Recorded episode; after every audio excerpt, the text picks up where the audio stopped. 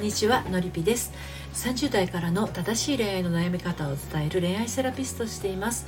愛に悩む女性の心の進路相談をしたり仲間と一緒に人生の夢と愛を叶えていくのりぴの隠れ家オンラインサロンを運営しています。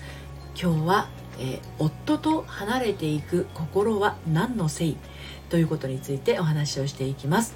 えー、この内容についてはですねえー、公式サイトの「読むセラピー愛のトリセツ」の方でも、えー、ちょっと内容についてですね詳しく綴っていますのでご興味ありましたら説明欄のところから、えー、飛んでお読みになってみてください。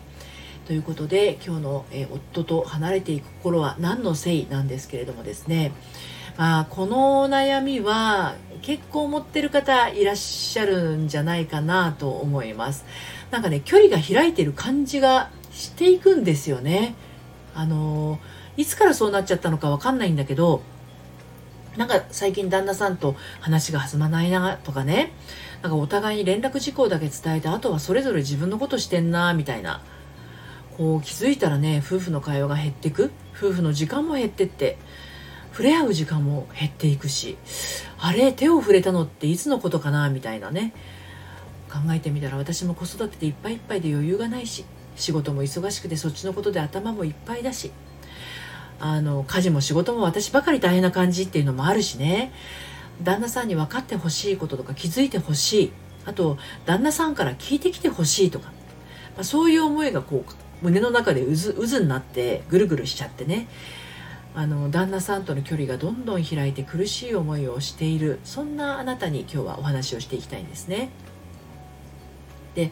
旦那さんと離れていく心は何のせいっていうことなんですけれどもあのー、恋愛をして結婚をしたあなたのことだから最初からこう近づきたくなかったわけではないと思うんですよね。うん、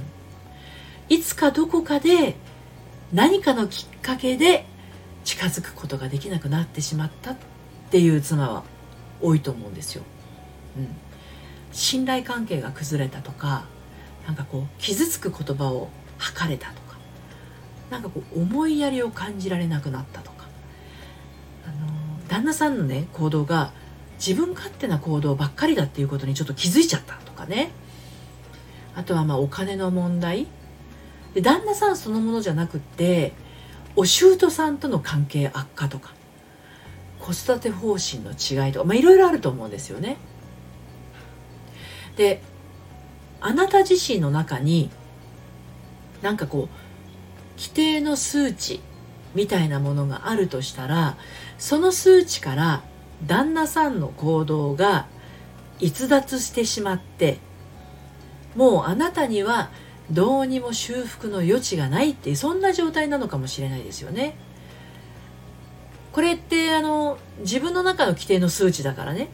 旦那さんの中には旦那さんの規定の数値がそれぞれあると思うんですけど自分の中の数値の中での判断だからあの、まあ、自分がダメだと思ったらもうダメなわけですよね。だけどこのまま自分が知らんぷりして過ごしてたらきっとねどこかで爆発して離婚になっちゃうかもしれない。ただ私さえ気づかないふりを我慢して我慢してたらこのまま生活は続くんだろうなみたいななんかねそういう味気ない氷のような生活って嫌になっちゃいますよね。うん、近づきたいのに近づけたい近づけられないとしたらそれがね相手の問題だって感じている以上もうそれは避けられない結果になっていきますよね。うん、でもねそもそもの原因本当にそもそもの原因ってちっちゃなちっちゃな出来事とかもうほんの小さな言葉だったのかもしれないんですよね。でそのちっちゃなちっちゃな出来事とか言葉からあなたの連想がねオーロラみたいに広がっていくんですよ脳内にたった一つの言葉たった一つの言動たった一つの行動から「えそんなこと言うの?」とか「嘘こんな人だったの?」とか「やだ信じられないもうどうして分かってくれないの？あもうどうしようもないなこの人」みたいな。旦那さんの一言一言一挙手一投足にやっぱりねとかほらねとか。はあもうダメだっていう言葉がね繰り返し頭に渦巻いて確信を強めていっちゃうんですよ。うん。旦那さんの小さな小さな出来事や言葉からあなたの中の想像のスクリーンが映し出されてもうそれが上映され始めると止まらないんですよね。エンドレスムービーになります。であなた自身の表情は何を見てるかって言ったら現実の旦那さん見てるんじゃなくって自分の脳内に流れるスクリーンを見ていますから現実の旦那さんの様子っていうのはもう視界に入ってこないんですよ。小さな出来事や言葉に対してあの実はあなたも小さく言いたいことがあったり時には真逆の意見を言いたいこともあったんですよねきっとね。でも言えなかった。でも飲み込んでしまった。っていうことなんですよね。で続くのはねこういうことなんですよ。たった一度飲み込んだことでその後も飲み込まなければならなくなってしまった。たった一度言い返したら倍になって帰ってきてその後も自分の意見を言うことをやめてしまった、そう。あなたは諦めてしまったっていうことなんですね。で諦めるたびに心はどんどん閉じていってしまったんですね。そして閉じていくたびに旦那さんとの距離が遠くなってしまった。っていうのがまあ大きな原因になってしまったっていうことなんですね。小さなきっかけから大きな原因になってしまったっていうことなんですね。うん、で夫と離れていく心は何のせい？っていうのはこの辺りのことなんですけれどじゃあまあ距離を縮めていくにはどうしたらいいかっていうことなんですよね。うんで、まあ、こんな心が離れ離れの私たちにね果たして距離を縮める方法なんてあるのってねそんな風に思っちゃうかもしれないんですけれどもあのこの悲劇をね脳内のスクリーンにオーロラのように上映しているのがあなたなのだとしたらその映画を止めることができるのもあなたしかいませんっていうことなんですよ。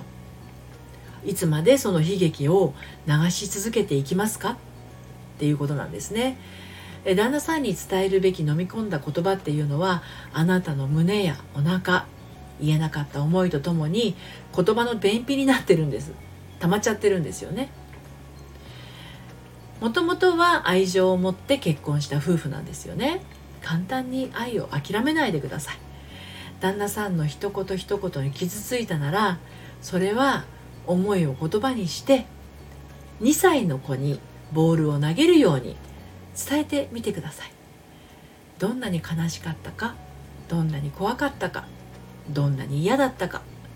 こうしてくれたら嬉しいことこんな風に言ってくれたら受け入れられること。そういう思いはありませんか？ね飲み込んだ言葉を少しずつ出していくんです。飲み込んだ心も少しずつ出していきます。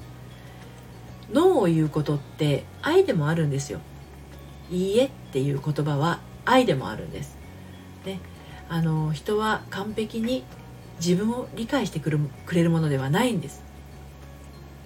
あなた以外の人たちはあなたを完璧に理解してくれるものではないんです。であなたを理解するためにあなたの期待に応えるために周りにいる自分以外の人たちは存在しているわけではないんですね。っていうことは自分の思いっていうのは自分の言葉で誠心誠意心を込めて伝えるほか手段がないんですよ。大丈夫。あなたならきっとできます。大丈夫です。であの開いた距離を縮めるための鍵はねあなたが握ってます。でその鍵を使って扉を開くのも